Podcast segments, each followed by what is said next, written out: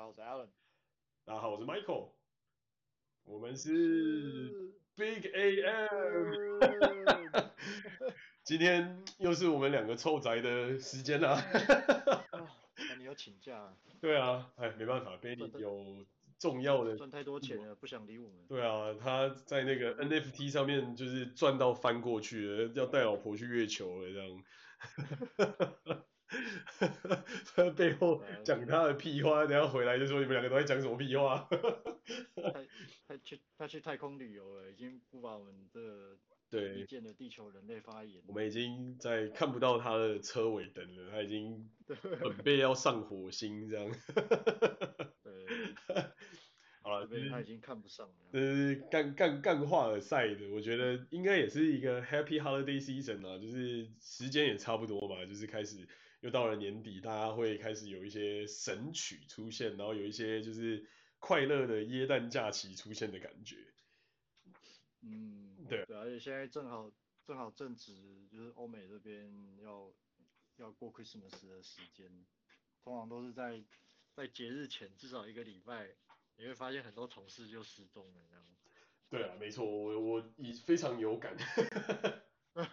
上礼拜在结各种案子，然后就已经发现，哎，这个同事已经找不到，哎，那个同事也已经找不到，哎，所有的同事都已经找不到了。对吧？然后然后你事情没办法进展，那那那可能这时候你这时候如果你你没有请假，你刚好在工作，那其实好像你什么事，就是你很多事情也做不了。真的会蛮辛苦的，就是要开始到处要想想，先把一些案子写一写呢，还是要想一想，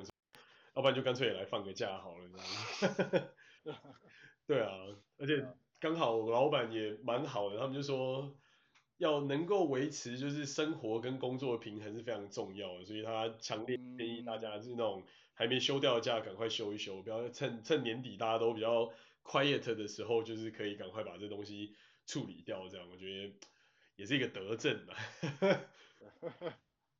对啊，对啊，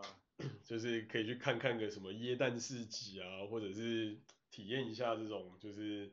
过过过个圣诞节，过个新年的这种快乐的气氛嘛，就是大家都要开开心心、健健康康、快快乐乐这样。嗯，对啊，你不是说你最爱的就是这个季节的时候的这种椰蛋市集嘛？然后还有它里面好吃的食物嘛，对不对？对，我因为我一般，呃，我一般都是每如果每年情况许可的话，通常在这个时间我都会。都会请请一请一个比较长的假，然后跑去欧洲，嗯、去他们的 Christmas market 玩，然后顺便拜访当地的朋友。听起来就很。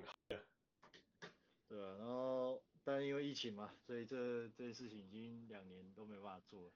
哎，对啊，这个没有办法到欧洲去体验这个热红酒，加上欧洲当地的这种。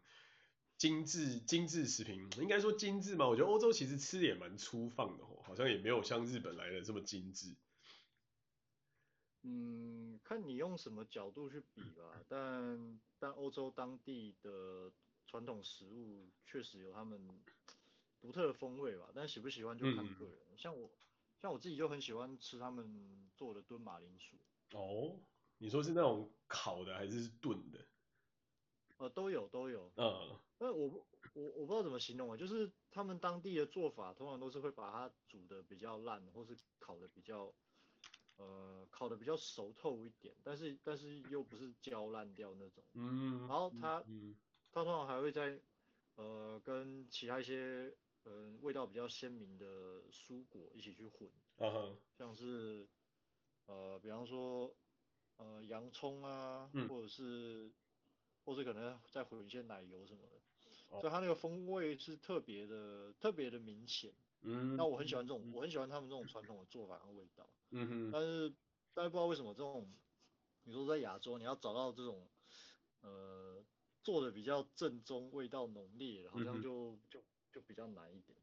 嗯。至少我还没我还没在日本或是台湾吃过。有时候慢慢炖到入味到那种入口即化的那种。汤汁加上加上马铃薯的那种感觉，对对对对，但但除非你可能去一些比较高档的欧欧式餐厅，他们、嗯、他们有可能会有办法原汁原味做出来，但是那个、嗯、那个价格可能就不是不会是那么亲民。嗯，对啊，因为毕竟欧洲很多地方物价也是相对高嘛，除非是东欧不然西北欧、南欧这个物价也是都蛮惊人。对，对啊。但我觉得整体而言，这一类的食物就是还是没有像所谓的这种被日本化的食物来的来的精致美好。当然有另外一个大的例外就是法餐了。我觉得法餐大概算是欧洲菜里面最精致的食物了吧。嗯，对啊，就是各种的那种手艺啊、工艺啊、餐前的准备啊，然后到最后再把这个东西做成一道完整的料理的这种手法，比方说要熬煮几个小几十个小时啊，要炖煮几十个小时，就像你刚才讲的炖马铃薯啊，或者是炖的这种浓汤，他们那真的是哇有够浓，那真的是像在吃汤一样。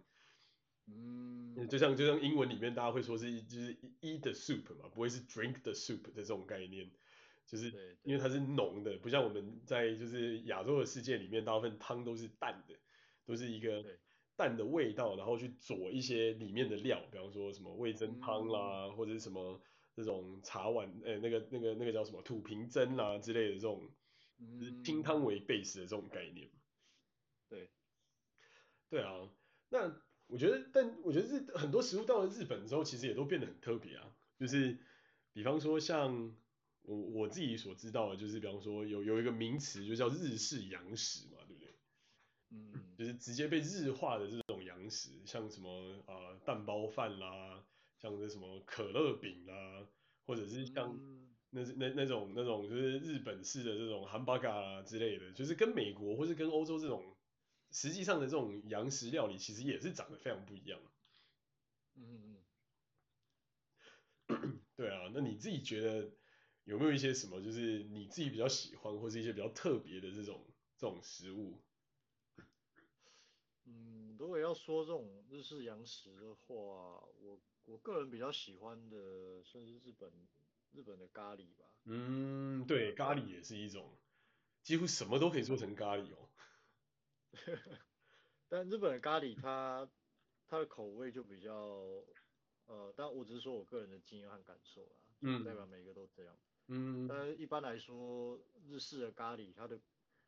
它的口味会比较平衡一点，然后它不会让你觉得太酸、嗯、太甜、太辣。嗯，对。或是就就它各方面口味都比较平衡一点。嗯，然后会通常根据店家做法不同，但通常都会有一种会有会有一个风味在里面。嗯。然后作为作为主轴，然后它其他各方面的口感基本上都是蛮平衡的。对。那它就跟顺的概念。对，但它就跟印度印度传统的那种咖喱就、嗯、就比较不一样了，就是说印度的咖喱它通常都是，嗯，它的它某一种口味或者是味道会特别突出，嗯，我比方说就真就真的很辣，嗯，或是很很酸很酸啊、嗯、之类的，对，对然后很油，通常他们跟日日式咖喱比起来，相对那个油的成分不会是一层油浮在那上面，对对，嗯。对啊，这个真的蛮好的，我我也蛮喜欢咖喱，尤其是像什么咖喱，呃，炸猪排咖喱蛋包饭这一类的东西，哇，那真的是有够好吃，真的。对啊，就是把把把一些学到的东西混在一起嘛，就是真的猪排，然后上面再淋咖喱，哎，好像还蛮合理。对对对，然后要不然就是什么红酒炖牛肉咖喱。啊就是牛肉加红酒炖完，然后再丢进咖喱里面，然后再一起把它弄成一道。这个好像也在日本蛮常见的，就是很典型的日式洋食的那种 style。这个好像有听过，但是我但是我没有尝过，也也许下次我可以自己来做看看。嗯，真的。然后再来就是可乐饼嘛，可乐饼我觉得也是可乐饼咖喱啊，或者是那种素食的可乐饼咖喱也蛮常见的嘛，对不对？就是。一般的可乐饼可能是肉末跟蔬菜，然后素食的可能就是蔬菜末加上一些就是就是一些菜大大的菜，然后再加上可能是一些什么马铃薯这些，然后拿去炸的这种。对，它其实就是一种炸肉饼或是炸马铃薯的概念。对对对，对啊，然后就变成一种很典型的洋食。嗯，对啊，然后或者是像日本的汉堡嘎，我觉得也是一个很有趣的东西，就是它不是真正的汉堡，不是那种上面有两块。面包在上面，就上下两块面包夹着肉，它就是一块汉堡肉在中间的那种。嗯哼哼。对啊。对啊，日本的汉堡，嗯，怎么说呢？我我觉得，我觉得他们日本料理的特色就是，嗯，就可可能以以我用我自己的解话来解读，啊，嗯、他们会比较接近，会用一个和，就是和平的和，嗯嗯嗯，你可以说大和的和，就是用和的这个概念去，嗯，去诠释，去诠释他们接触到的料理，嗯，这这是为什么说你如果去吃日本的日本传统料理，他们大部分都不会给你过分的调味，对，然后有很多人会嫌他说，嫌说啊日本那种传统料理是什么冷豆腐啊或者什么的，嗯，或是什么荞麦面，对对对对它对，就你很难你很难尝到一个日本料理是它它有非常鲜明或突出的味道，嗯、对，非常，反正它比较强调是，对它要么就是强调是味道的平衡，嗯，或者是嗯。怎么说呢？就是说，或者是强调是这个食物它本来的，就是食材本身的原汁原味。嗯，确实的。他们他们他们的料理的理，这个国家的料理料理的理念，呃，大部分会比较接近这这个方向。嗯，我觉得这也是为什么他们在接触其他外国食呃料理的时候，用他们的方式去诠释，就会比较会就就会把那个东西变得是往这个方向去带。对对对。就是会，它是一个非常应该怎么说呢？就是各种气味的综合，它不会说让你感到那种辣到不可思议啦，或者是咸到不行啊，或者什么，它都是一个蛮蛮微妙的一种平衡的感觉。我觉得这也是，就是我我一直对日本料理的的这种混合的这种概念感到蛮喜欢的那种感觉。哦，对啊。对啊，不过对我来说，对我来说，我个人的偏好其实会比较偏好就是。它有它有一个鲜明的味道或者是特色的主线，这种是我的偏好。嗯，就是说它自己本身要有一个很明显的味道在的这种概念，这样。对对，像以咖喱来说，嗯、但日式咖喱我觉得也 OK 啊。嗯、那我自己平常，我自己平常做的，我自己平常自己做的咖喱也比较偏这个方向，因为就是毕竟是很多有的没的混在一起嘛。嗯哼哼。对啊，那。但是以我以我去餐厅吃饭的话，嗯、我通常会比较偏好味道鲜明的食材，味道或个性鲜明。嗯哼，对啊，像以咖喱来讲，呃，我就比较喜，我就比较，我就比较喜欢吃那种传统的南印度南印度咖喱。嗯，他们每一道菜的性格跟味道都是非常的明显。嗯，因为香料特别重嘛，就是某一种香料味道会非常非常的重的那一种。对，通常他们香料会下的很重，但是他那个，嗯、但他们的香料配的为那个咖喱，或是比方说那个 biryani，嗯，你可以把它理解成印度式的炒饭，嗯，就他们那个香料除了下的重之外，他们那个香料配的味道的方向也会很，就是会很明显，嗯嗯嗯嗯嗯，它不会有让你说那种哦各种都来一点，然后吃起来好像很平衡，然后但是。你也不能说这个东西是是是是是酸是甜是苦是吧。嗯，对，就是就是各种气味都有，但是它其实是讲求一种各种气味平衡的那种味道的存在。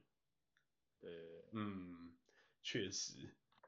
对啊，我我觉得这这真的这真的是不容易啊，就是能够融合各个国家的这种特色风味，然后又变成他们当地的这种国民美食，我觉得这真的是。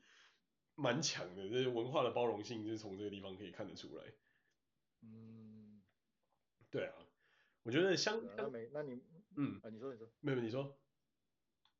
哦，我本来想说那个，那那那你在美国那边呢？应该有有类似这种案例。我就打算正刚开始就打算往这边想，就想相较之下，我觉得美国美国的菜系其实就很有趣，就跟美国的文化就很像。就是日本的文化呢，在我觉得跟它的料理有有种很相似的地方，就是说它融合了各个不同地方，比方说咖喱可能最早是印度来的，然后什么牛肉汉堡可能是美国来的，然后可乐饼可能是法国来的，就是各个不同的国家，或是那种日式的意大利面可能是啊、呃、意大利啊，或是南欧、西班牙那些葡萄牙之类的这些地方过来，就是他把这些地方的东西都融合成一点日式的风情。然后比方说像日日本，甚至于日本沙拉，就是也是那种什么芝麻酱啦，或者是那种那种煎鱼酱油做一个开胃的这种概念，就跟原先的这个，比方说美国的沙拉或者欧洲的沙拉的味道就非常不一样，因为沾酱就基本上决定了沙拉一切嘛，不然沙拉基本上就是生菜嘛。然后对啊，美国我觉得就很像是一个一个大陆上面有很多很多不同的民族，但其实各种不同的民族都是。相对的，在自己的生活圈里面生活，所以要么他就真的保持了很当地很道地的味道。比方说像我那时候在湾区念书的那时候的那种，就是所有的 Chinatown 里面的那些那些老的那些餐厅，都是早年的中华民国移民过来嘛，那他们就真的是保留了当年的那种味道。比方说什么传统的这种呃川菜啊，传统的这种。这种广式料理，传统的这种就是沪呃那个那个上海菜啊，或是传统的这种 dim sum 啊之类，就是它保持着非常非常完整的这种特色。然后在其他地方，比方说 Little Japan，可能就是真正的这种 omakase 啦，或者是真正的这种就是 sushi。然后在可能旁边的小意大利，可能就会是就是哦真正的那种意大利面，就是它真的是那种用。olive 用橄榄油，用 olive oil 去做出来，然后面是相对比较酸一点的那种口感的那种面，就不会像我们比方说在台湾或在日本吃到可能是比较偏甜的的那种意大利面。对，对，那但是这是这是一种，就是大家可能就比较唯，因为他还在自己的小圈圈内生活，所以他那那样的东西就被传承下来。但是另外一种就是那种要说四不像呢，又有点四不像，然后要说 Americanize 又有点 Americanize，就是。完完全全被美国化的一种食物，比方说，举一个最最常见的例子，就是美国人认为的中华料理里面就一定有一道菜叫做 Orange Chicken，就是橘子酱的的炸鸡。什么东西？对，这是很奇怪的东西，对不对？就我我我我我以前真的到美国之前，从小到大吃的，可能有吃过什么呃左宗棠鸡啦、糖醋鸡啦、啊、呃、炸炸鸡块啦，但你就从来没有吃过什么叫做 Orange Chicken。但很有趣的就是 Orange Chicken 在这里还真的很红，到每一家那种所谓的美式的 Chinese restaurant 一定吃得到，就是 Orange Chicken。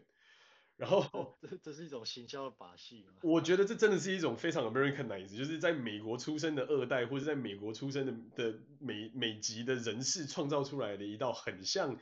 亚亚洲料理的料理，然后他把它变成是就是好像是一种中华料理。觉得这个东西其实完全，我们真的从来没有吃过嘛？什么叫做橘子鸡？这不是从来不曾听过的东西嘛？对啊，对啊，是不是就很很奇妙？然后它就是一种酸酸甜甜，甜的成分比较多，因为老美也不太吃酸的，就甜的成分比较多，这种甜有点像甜面酱放在一个炸鸡块上面的甜甜的这种鸡，对。就是有点像是这种呃，我们吃的那种小的那种炸鸡块，然后在上面再撒很厚的一层酱。好，然后说是糖糖醋吗？有点类似糖醋，但是他们糖醋叫 sweet and sour，所以又不是糖醋。对，所以就是一个非常奇妙，它就真的就是甜的，然后它就是一个橘子的香味这样，然后上面可能会有个柠檬，就是让大家觉得哦，这个就是橘子这样，就是一个非常的美式的这种文化的诠释。好，这是一个，然后。吃完这个东西呢，就是在在这边吃完这种就是中华料理餐厅之后，你一定会遇到另外一个东西，就是所谓的这个幸运饼干，就是 fortune cookie。因为很多电影也有看到嘛，就是一个三角有点三角状的这种这种饼干，然后你打开里面会有一条就是小小条子，然后那个条子会告诉你就是啊幸运数字是什么啊，然后给你一个那种生活的小体悟，就说什么啊 today's your lucky day 啊之类的这种东西。哦。那。但这东西在亚洲也从来不曾出现过。我我还以为你要说那什么呃幸幸运月饼之类的，把它掰开里面会有一个字条还是？哎、欸、对对对，就类似这样。可是我们也没有吃过幸运月饼吧？幸运月饼也是这几年来的东西，也是从美国流行回来到亚洲又再出现的东西。哦。对吧？我们正常来说，月饼里面要么就包肉，要么就包甜的那种什么枣泥啊、核核桃啊，或是里面会有个蛋黄之类的嘛，对不对？对，就是从来也不会有那种掰开，然后里面还有一个不能吃的一张纸在里面的。对啊，这这对于我们的这种就是对于吃的文化有几千年传统的民族而言，这是多大的一个耻辱。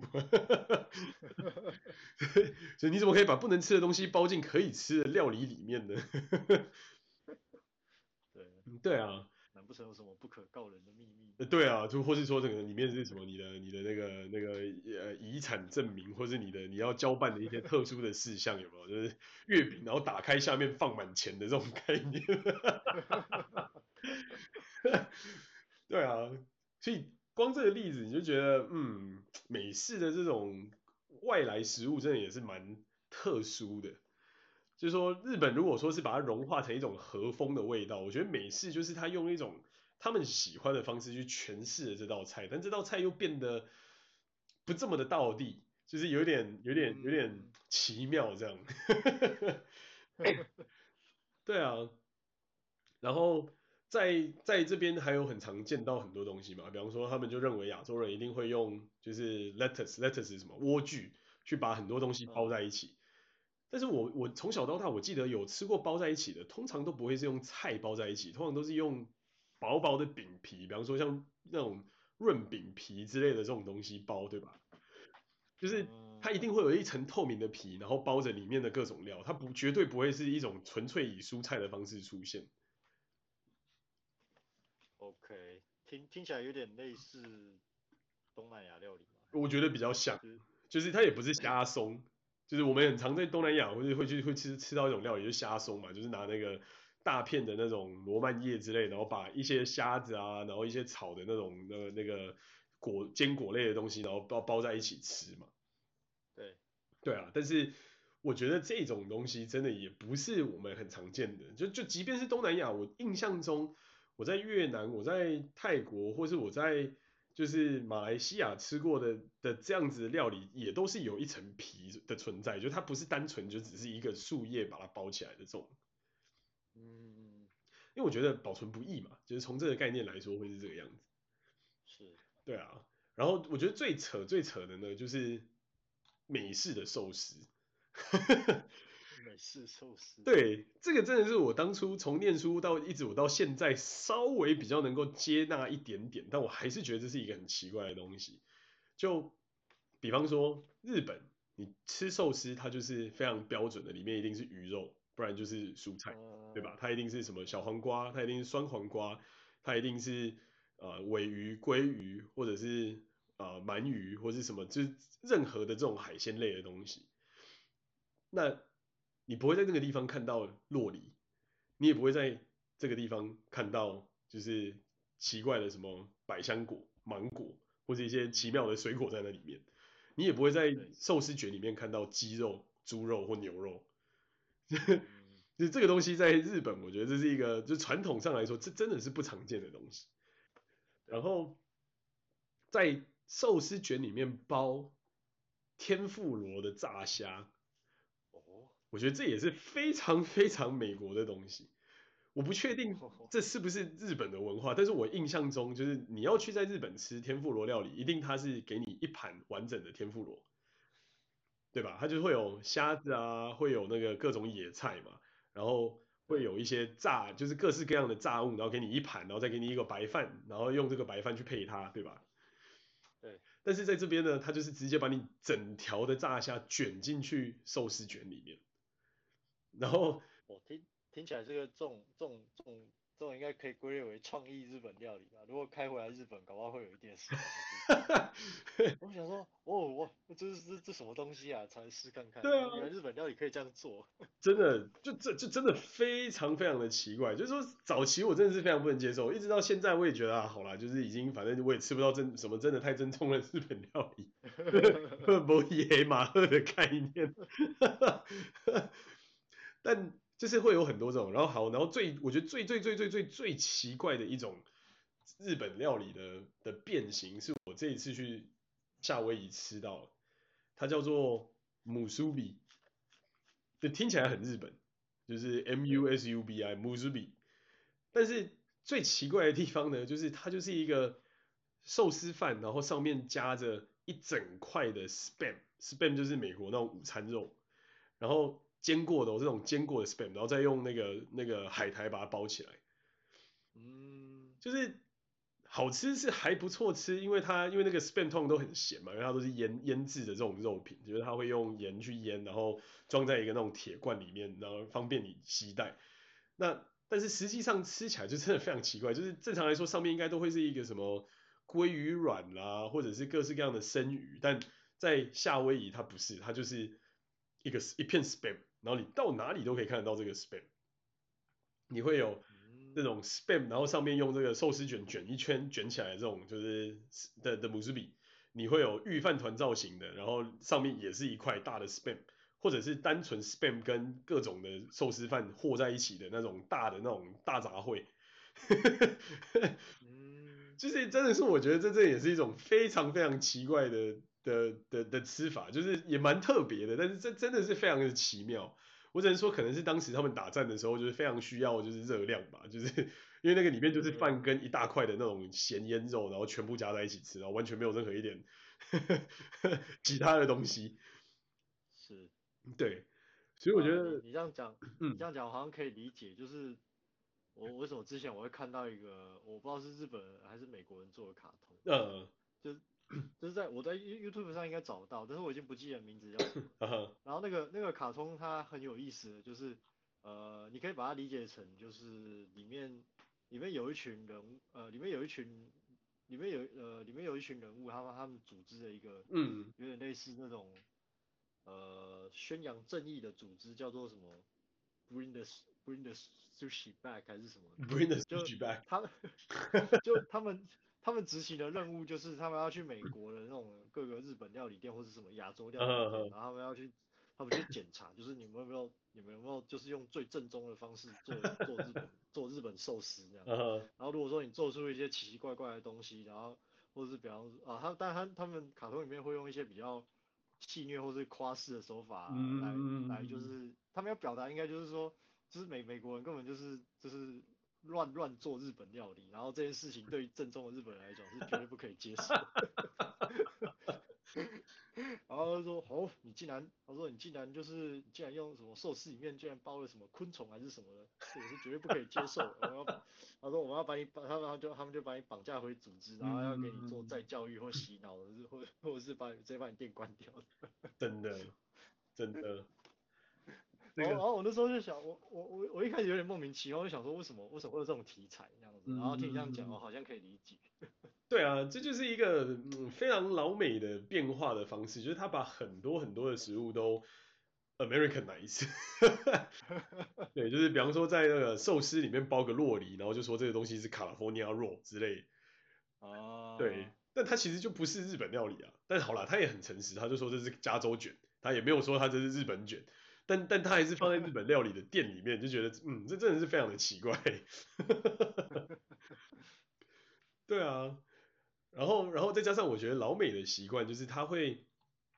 放很多很多很多的炸物，就老美要么就吃这种食真的是原食材的这种原料的食物，比方说哦新鲜的蔬菜、新鲜的肉拿去炒一炒、煎一煎之类，或者是他就会加上一些真的很奇特的。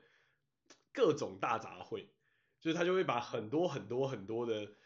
各式各样的这种东西全部都和在一起，然后他就变成一个哦，这个东西是亚洲，就他认为的这种亚洲的这种食物，就像刚才讲的这种，就是呃，avocado roll 啦，或者是那什么什么炸炸的鸡，用炸鸡来包的汉堡包啊，或者用炸鸡来包饭的这种这种汉这种米汉堡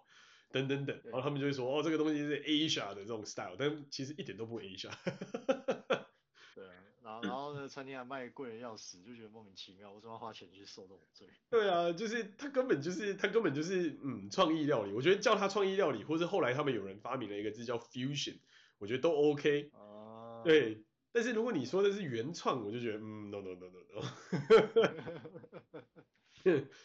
对啊，这真的是太奇妙了，就是很少很少会想到这种样子，这种非常奇妙的料理。嗯，但。回过头来，我觉得不得不说，就是老美在这种单纯的料理上确实也是蛮好。比方说像啊牛排啦，或者是像这种就是单纯的青菜的这种食物，或者说南方的这种炸鸡之类的，就是也是真的是蛮蛮好吃的。只是说就是相对热量都是真的比较高的东西。对，就跟日本的这个 style 不一样。但我觉得日本和食还有一个很特别的地方，就是所有的日本和食。上完东西，他一定会给你一碗饭。哦，就是即便你吃的是一个 steak，但是 steak 就是 steak 嘛，但是它 steak 它还是会给你一碗白饭，让你配这个 steak。我听起来有点铁板烧的味道。对啊，我也觉得这很特别，但他就是给你一碗单纯的白饭。就是我印象很深刻，是我们那时候在在那个呃，应该是东北地方吧。然后我忘记在青森县还是什么地方去，我们吃的那个 steak，他就给了我们就是满满一碗饭。然后后来我们到新系，他还是给了我们一碗饭。那当然，我觉得新系的米是真的是非常好吃啊，所以他给我十碗我也都吃得下去。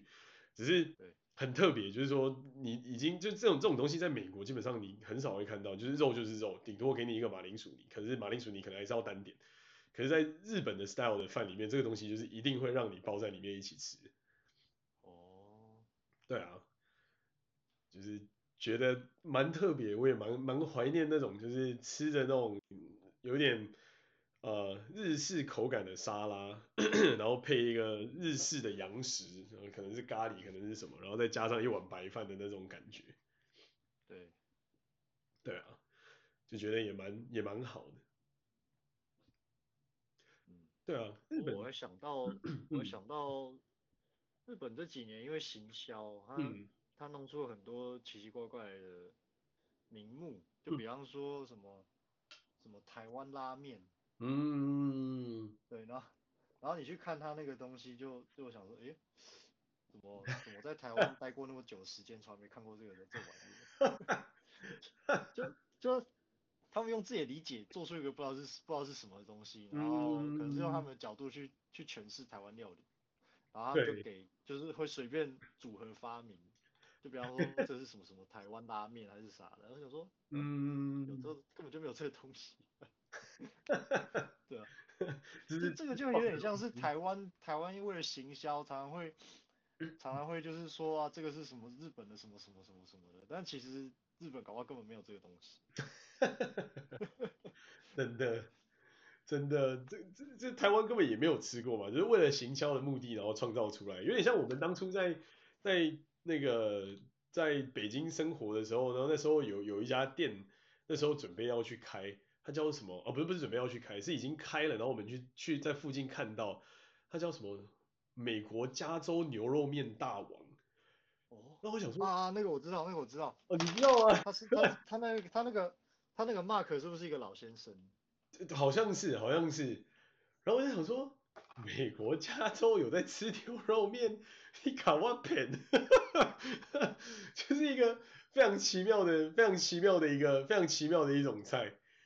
然后，但他，他那个 style，他那个 style 我猜啦，就是会不会是美国那边的可能华人留下来的某个味道，然后又、嗯、又又又跑回跑回亚洲去。去开连锁餐厅，真的，真的，我觉得，我觉得一定是这种样子。那时候想说，美国加州什么时候会有牛肉面呢？你 你跟我说是日本牛肉面，我都还相信一点。你跟我说美国加州，我真的是，嗯，就就好就好比，就是后来在那个我我在伦敦的时候也遇遇过一个，就是台湾的类似台湾的 bubble tea，但是就是就是那种珍珠奶茶，但是它又是那种很欧式的。然后就欧式的方式去煮的那种 bubble 就很奇妙，觉得他他真的是，我只能说我觉得英国人真的也是蛮辛苦，就是除了他们传统的那种炖菜真的很很屌以外，他们很多的那些料理真的是做出来的那种方式真的是不太行，又或者是我那时候真的太穷了，我没有办法吃到正正统的好吃的英式料理。好像英国其实也没有什么。也也没有什么，就是特别特别多有名的传统料理。他们一般一般人民的食物，要么就是我想一下，炖马铃薯啊，什么薯什么薯条、炸鱼，对，炸鱼薯条，对啊，fish and chips 嘛，对啊，对啊。我我没有说马铃薯，是因为这也不是英这也不是英国限定的，基本上哦对对，马铃薯整个欧陆都是，对，对啊对啊，确实就很单调啊，就没有什么可以讲的，真的。就是就是在那边，我真的觉得哇，那那个那个台式的 bubble tea 真的是有够之瘾，就活像你就在像在吃个橡胶一样，有这么糟糕啊？对，就不了解他怎么可以把那个粉圆煮成那种鸟样，就是真的是是有这么的，是有这么的有弹性，是不是？对，就是你真是嚼不烂哎，然后我都在想说，靠，这种东西我吞下去到底是要噎死我自己？还是我还是我要就是把它吐掉，最后我的折中我还是决定把它吐掉，然后把那杯东西丢掉，因为我觉得天哪，这是浪费我的七磅英镑，然后买了一瓶买了一杯莫名其妙的东西，然后又贵又难喝。哎，好像不是七磅，两杯两杯七磅，一杯三点五磅。哦，OK OK OK。对对对，但还是很贵啊。然后我就觉得，哇靠，这个真是有够浪费，然后小小一杯的，大概可能两百五十 CC 之类吧，超迷你的。对对对。对，就觉得嗯不行不行，就 是花花比较多钱就算了，还还要 还要买最瘦呢。真的，就这这这真的我觉得很非常非常的奇特。对啊，因为你如果是这样，还不如还不如你自己你自己做，还还搞不好比较。我也觉得。不知道为什么他们要搞成，干嘛？这搞不懂为什么要把把能够把它做成这样，还拿出来卖。我也觉得，我觉得那那个那个年代我在那边念书，我真的是觉得我靠，这边随便开一间店真是赚翻了。那时候在台湾一杯可能也才卖个三三四十块、五十块了不起，在、uh. 那边随便一杯是来台湾的至少三分之一，因为台湾都七百五十 CC 嘛。然后他那个两百五十 CC，然后就要卖三点五磅，我真的觉得哇靠，真的是暴利啊！对啊，对啊，但只能说我真的觉得食物这个东西真的是影响文化，影响的蛮重的。就是、啊，可是你反过来，你反过来想啊，就是他们会做的那样还拿出来卖，而且还可以生存，就代表说当地人应该也吃这套。对，新鲜嘛，对吧？对对对，就是一个。骗你的新鲜感，哎、欸，新鲜感过了之后呢，哎、欸，再换个名字，再开一家别的东西，哎、欸，又可以继续又再再虚你一笔钱，对啊，或或者是或者是他可能要卖的就是这种异国异国风味感嘛，然后对当地大部分人来讲，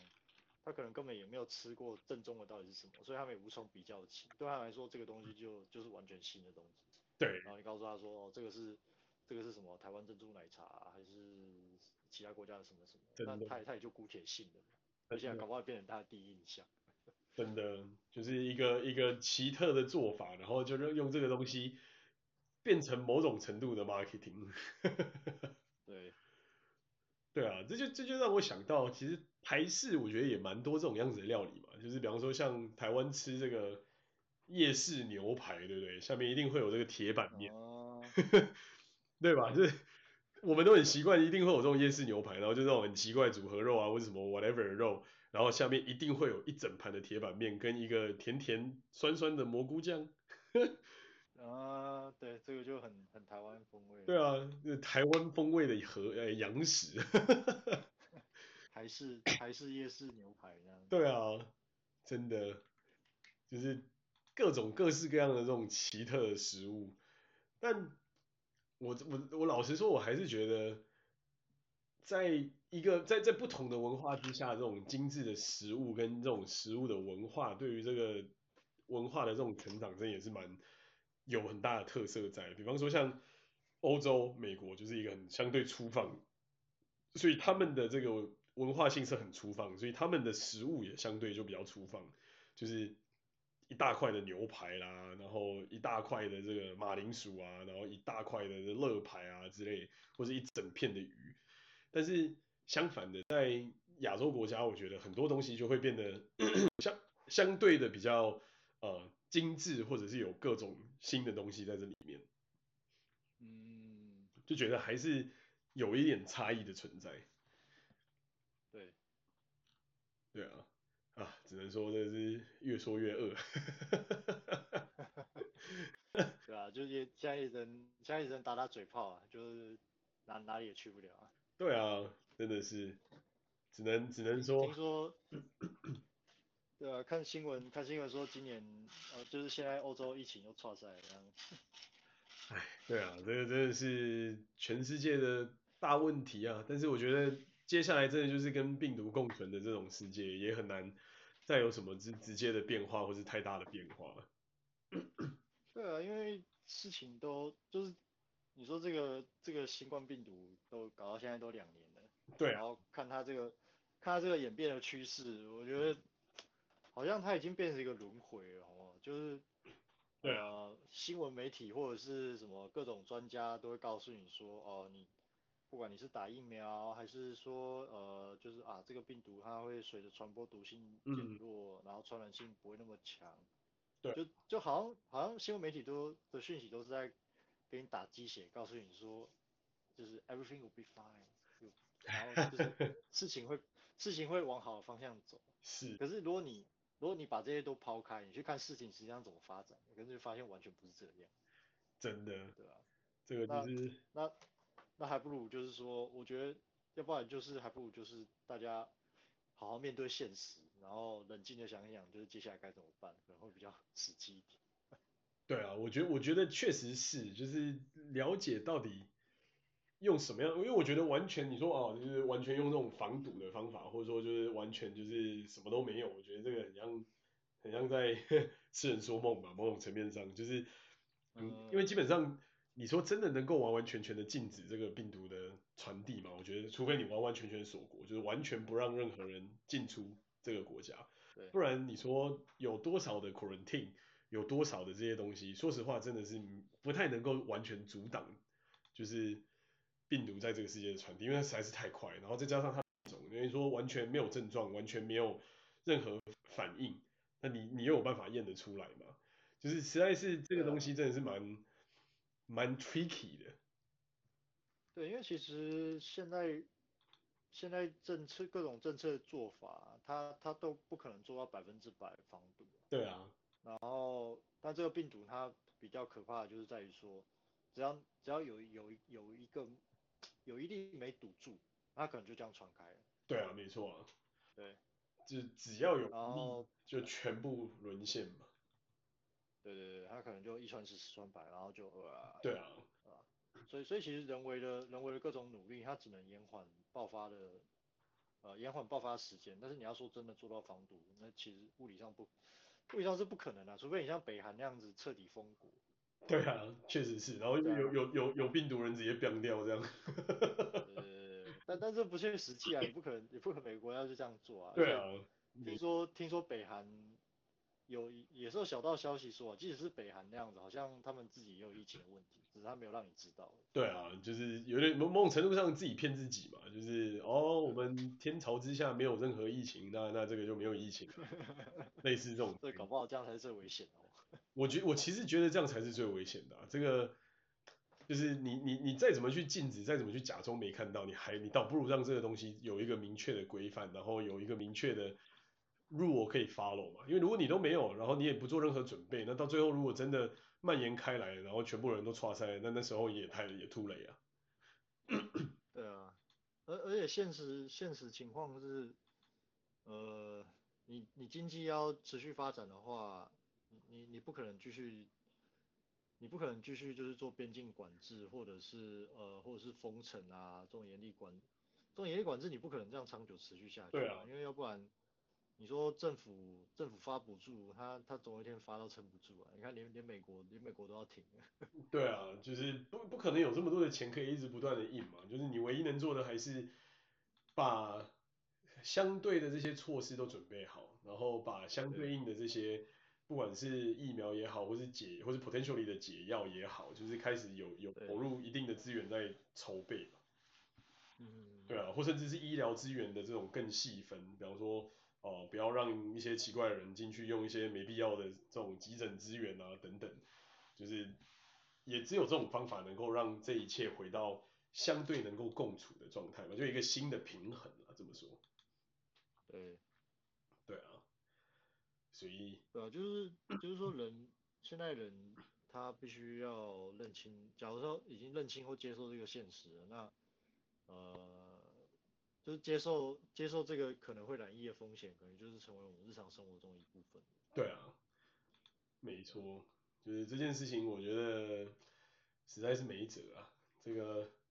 只能只能想办法。一与与之生存，要想办法完全根绝，我觉得这难度是难上加难。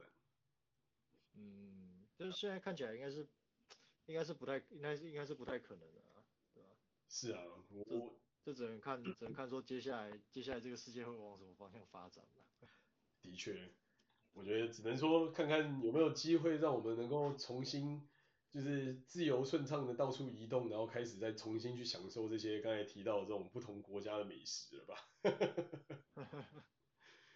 就是用这个曾经对于美食的想象来给我们一点心灵上的安慰。嗯，就就回回做一点小小的回忆吧，这样。对啊，确实是。这个这个这不是这不是就回到回到刚才那个最最最原始的话题嘛？就是说大家如何在。因为因为现在也是疫情嘛，那大家如何就是让疫情可以那个平安的，这算是比较安全平安的通过，就是开始去想一些比较开心的事情啊，开始去想想一些比较有趣可以做的事情啊，等等等，也用这种方法来就是给自己一点 pat in the back，就是拍拍自己，然后让自己觉得嗯 OK，等等不久的将来我们就可以吃得到这个东西这样。对啊，就是说等要有希望才能够继续继续努力活下去。对对对对对。没错，就像当年，就像当年最后促成英国变成日不落帝国最，不是很多人在开玩笑说最主要原因也是因为食物嘛，就是啊我们国家食物实在太难吃了，所以我们要到外面的世界看看到底有什么可以吃的，然后就抱持这个希望，然后他们就几乎征服了全世界一半以上的国家这样。这这个这个是在这个是在酸英国，我也觉得这应该在酸他们。对啊，英国不是英。如如果依依照我了解的历史啊，英国其实是做海盗发家的。英国吗？我觉得不止海盗吧，我觉得他们其实做也做了不少事情啊。对，应该说那个年代的人，我觉得大家也都是海盗啊。哦，你是说就是海海盗其实其实也不是只有几个国做，对啊，大家都是海盗。我觉得我是啊，就是。当年你看，当年他们要开始做贸易，其实很大的原因也是为了食物嘛，就是为了香料啊，为了这些油啊，为了这些比较特殊的这种，算是某种程度上的奢侈品的生活民生品，然后去开始改变了这一切嘛。那你说英国嘛，我觉得英国之前应该，我觉得最早应该是西班牙跟跟葡萄牙嘛，然后对对开始有西班牙的那个无敌舰队，然后葡萄牙也搞了一堆。然后接下来他们开始慢慢慢慢的往外跑之后，然后荷兰因为贸易的关系崛起嘛，然后法国开始就是也有很完整的就是海上的强权，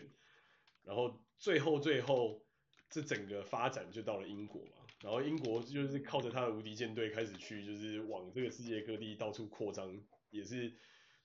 算是算是那个时候唯一能做的事情，就是因为因为毕竟英国那时候它是唯一一个不在欧陆上的国家。嗯，对啊，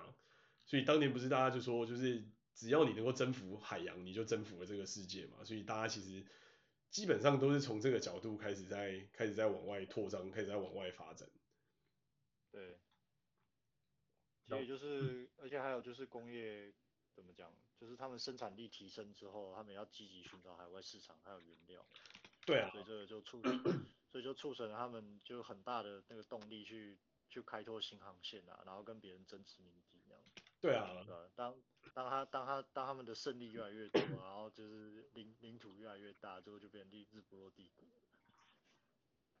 对啊，因为说真的，就就把它看成是一个跨国企业，然后就是全球争霸，最后成功的一个，最后成功的一个案子，就这样。其实其实我觉得是啊，其实我觉得完全是因为当时我觉得最大的问题就是因为。陆路没办法走嘛，因为以以往的贸易最快的方式就是走走陆路嘛，就是从嗯西欧，然后往中往东欧，往中亚，然后再从中亚到亚洲，然后到各种，比方说南啊南亚啦，或者是东亚远东的，比方说中当时的中国啦，当时的印度啦，或是中南半岛的那些地方去贸易啊，或者是去开始去做一些东西，但中间几个国家就崛起了嘛，比方说什么土耳其就堵在中间。哎、欸，你不吃，你不给我吃，你不你不吃我的 kebab，我就不给你过的这种概念。那到最后这些东西就我把整个中把整个欧洲跟亚洲完全阻断了嘛，要不然你就是要付很高额的税。那嗯，就是你有你有上有对策，上上有政策，下就会有对策嘛。今天你上面把我的的进口车的车税调到两百 percent，我就去外面外汇车进口一大堆啊。对吧？那同样的道理啊，你中间哎，每次过来我都要被你抽税，那我还不如去看看还有没有什么别的方法。那因为地球是圆的，我就陆路走不通，我就开始走海路。所以马上从这个时候开始，就是英国、西班牙，然后荷兰，然后开始慢慢慢慢在在这地方就开始慢慢慢慢走。那你刚才讲的，我觉得也没错啦。英国就是一开始很早就已经在发展海海权，因为它唯一能做生意的方法就是透过海上嘛。就是他，因为他旁边没有别的东西啊，就是他能够在自己路上，大概就只有苏格兰，但苏格兰又没有什么太多的人口跟就是市场，他没有办，不可能靠着它就活，所以你唯一一个跟亚就是欧洲大陆共存的方法就是靠海盗嘛，那你有很多海权，你开始就是有各式各样的就是贸易路线出现，那你就是需要去保护它，然后就开始 PK，就像你讲的一样，公公司的扩张，然后就把旁边人都并吞掉。那并吞掉了之后，慢慢慢慢的，呃，荷兰出来，荷兰也被打爆了，然后 法国出来，法国也被打爆了。那最后就是英国一个人，一个一个国家就是基本上吃了这个世界。对啊，其实其实那个时代，那个时代其实也也蛮丛林的，就是你你要用抢，要么就要么就是做交易用换。是啊，但其实讲白了，我觉得这从来没不曾变过啊。现在的人类 只是用了一些教条跟用了一些 文书的方法，把它规范起来，让让不是用生命来交换，但是你还是有很多什么其他的东西还是会被交换。呃，对啊，但这是另外一个话题。对啊，但但我觉得也只能说，透过他们有很多的这些食物也，也也因此而获得了一个。就是全世界的这种流流传嘛，比方说像哦茶叶的兴盛也是因为当年的英国，所以把印度那边的播种的茶带回去欧洲，然后才开始这个茶叶的文明的起来，或是到更后期的，比方说咖啡的这个文化也是因为哦有了咖啡豆子，然后把这个东西全世界带起来。就是我觉得食食物这个东西虽然是一个真的很小的一个点，但是它却也是人的。文化中跟生活中最重要的一个 key point，因为没有食你就没有嘛，就像就像古古古中华文化的那一句话嘛，“民以食为天”的这个道理。对，你没得吃了，那你还讲个屁啊！就是你有吃，那才有后面的东西嘛。你吃得饱，你才有可能去想一些别的东西，比方说文化啦，比方说呃娱乐啦，比方说这种。科技的发展啊，等等等，你前提都是一定要建立在你有你有的吃，而且你稳定的可以吃，然后你还可以吃得饱的这个前提，你才有办法。生生命生命最基本的本能就是要先活下去。对啊，一旦能够活下去，你才有后续的这些东西可以讨论嘛，不然你其实很难很难去讨论这些东西。那有了有了吃，有了这些各式各样的东西，然后。造成了这种商业的流动，然后有了商业的流动，造成了各式各样的权力的移动，然后权力的移动又再次重新转述变成了一个新的环境的状态嘛。那最后的结论就是，谁能够更有效、更快的做出可以让人民吃得饱，同时又有 surplus 的的地方，它就变成世界上最强的国家。对，所以你在说美国了。哎，其实我在说的，我觉得倒不是美国，我觉得其实是澳洲跟纽西兰。哦，OK OK，因为。就是这两个国家，我觉得最特别的地方就是他们粮食自给率够高，然后他们基本上也离这个世界上其他所有地方都非常远，然后最重要最重要的地方是他们人口实在是非常非常少，因为整个地地广人稀，不用担心资源不足的问题。对啊，然后他们就完全活在他们自己的世界里面，他们其实是可以活得非常非常好，因为你看整个澳洲，澳洲其实是一个很可怕的地方啊，它基本上文化跟饮食什么东西传承都是来自英国啊、欧洲啊，或者是一一部分的美国。可是他们真的是完全不仰赖他们，因为他们就是完全活得很好啊。它就是一个一个非常非常的稳定的一个一个生态系统。因为你看，它有着跟美国几乎一样大的领土，可是它的人口是有这么大吗？呃，澳洲澳洲的领土是非常非常巨大的，就是。它是它是一个，我我记得我印象中没没记错的话，我记得它的领土的范围是算是算是整个大陆的国家的这个 size 而言的的的前几名，就是没有可能没有到美国这么大，但是它也有就是接近了这样子的 size。那哦，你用整个澳洲的这个领土去跟就是其他地方比，然后再比它的人口。哎，这么大的领土，它只有台湾再多一点点的人口，哦，对吧？这个是一个非常不可思议的一件事情啊。它整个国家有这么的巨大，它就只有就夯不啷当的，我记得好像两千四、两千五百万人，就这样。相较于美国的这个领土上面有两亿人，这是哦，美国已经到两亿了，我记得不是还只有一亿。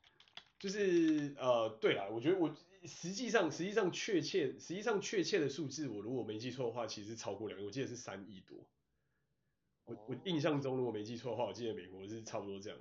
就是当然中国里面有什么十几十几亿这个东西还是还是有点还是有点扯了，但是美国我记得是大概两亿还是三亿，我记得是三亿多人。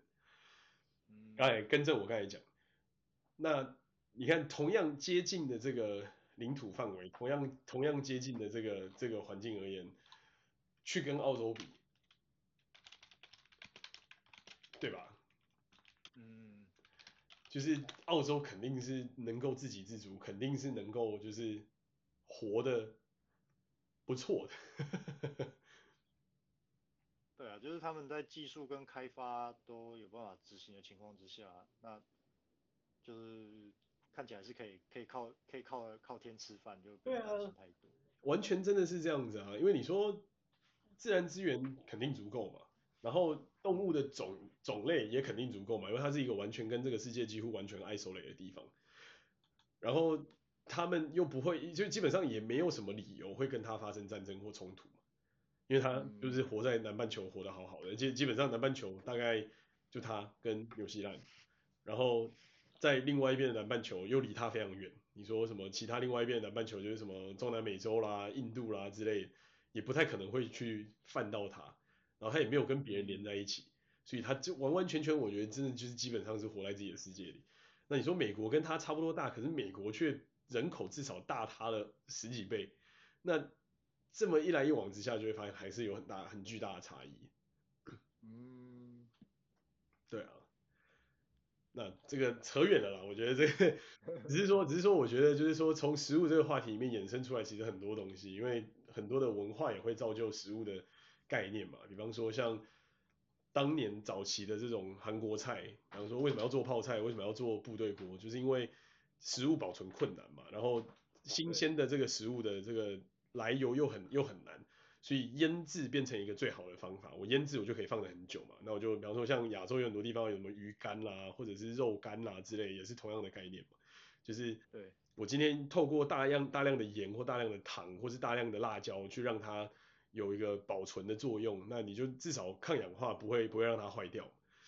那又或者是说就是部队锅这种概念，主要所有有的东西全部啷不啷当就全部丢进去一个锅里面一起煮，这样一来比较快。二来也也也节省也节省那个煮的那个实力，然后再来三来是你也没有那种大块肉或是大块的东西在那个年代让你用，所以你也只能就是屈就于一些这种样子的的，的存在，又或者说比方说像亚洲这种什么呃竹笋炒肉丝啊之类，为什么是肉丝不是肉块？因为当年的肉也不也没有那么多嘛，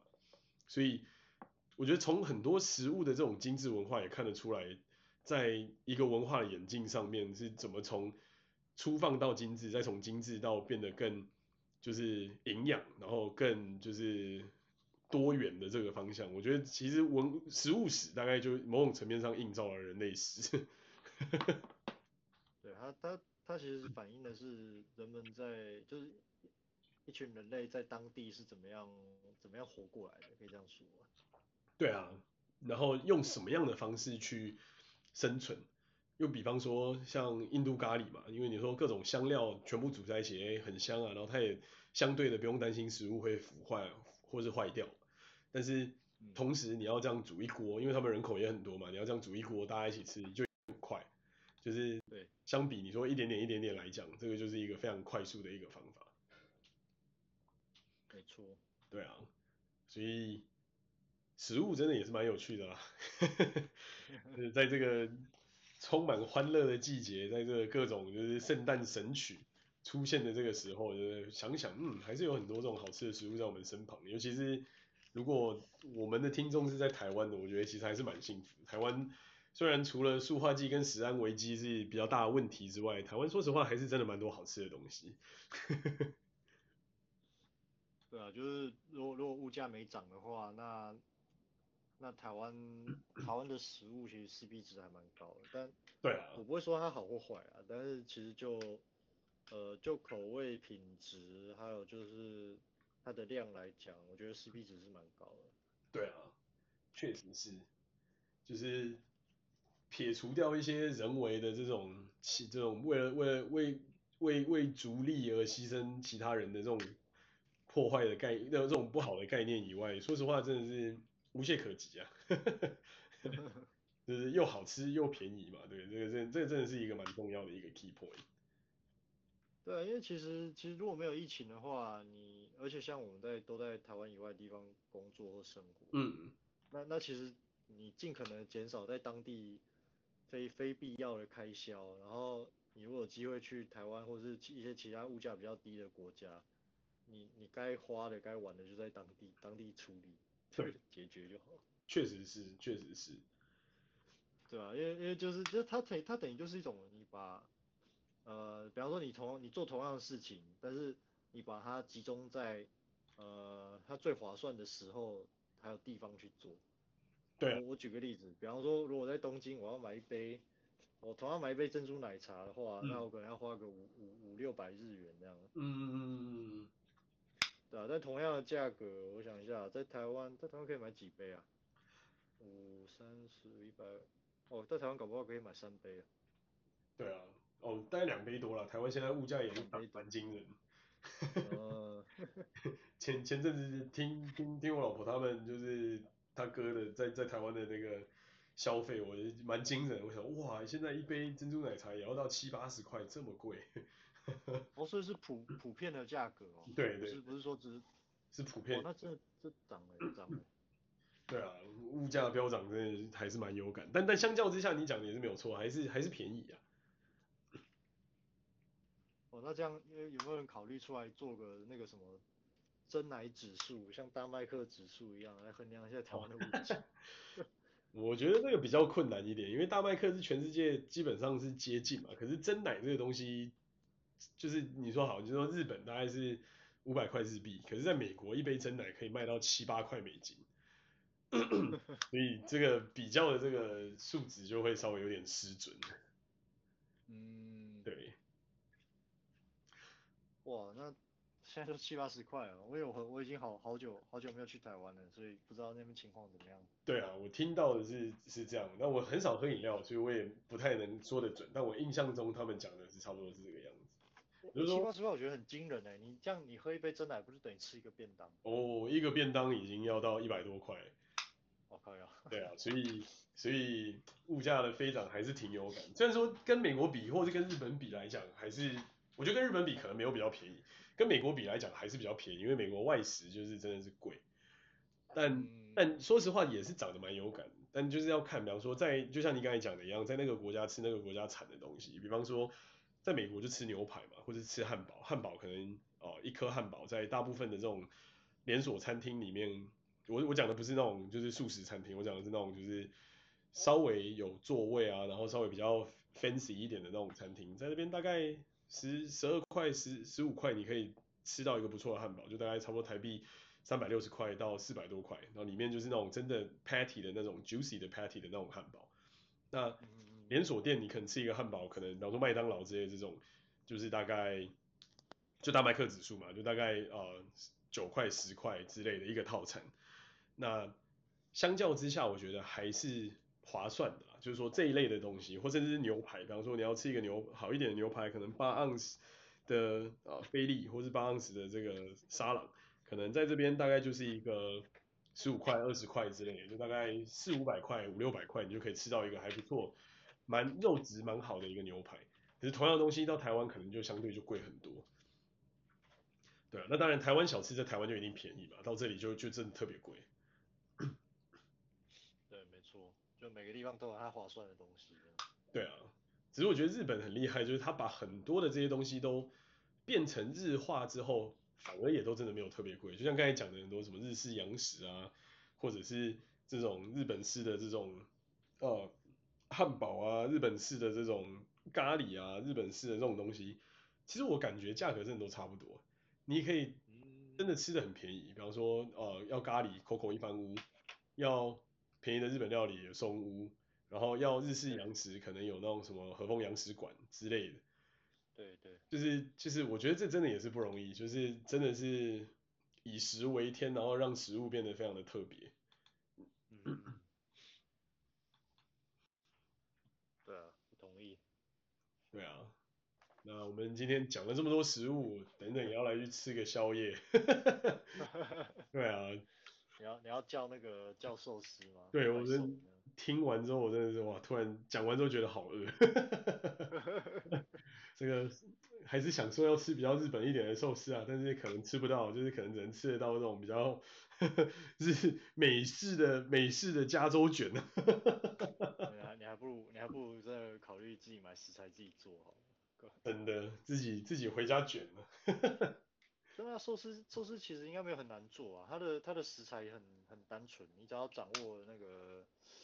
正确的手续，然后你照着做，应该是可以做出一样的味道。对啦，我觉得是，但是就是说你要有那么多种的食材，还是比较麻烦嘛。比方说，我可能啊想吃个鲑鱼，想吃个尾鱼，想吃一个鰤鱼，想吃个什么有的没的鱼，那你你就得买这么多种鱼对啊，那比较多样性。对啊，就是多样性，就是还是。还是得找这种日料餐厅相对来的容易一点。嗯，对，要不然如果你要你要考虑到一次想要吃到那么多东西，光备料可能就不得了。对啊，就是备料再麻烦。对啊，所以说了这么多，我们今天时间也差不多啦，就谢谢大家听我们今天的这个美食专题啊。好，嗯，好，谢谢大家。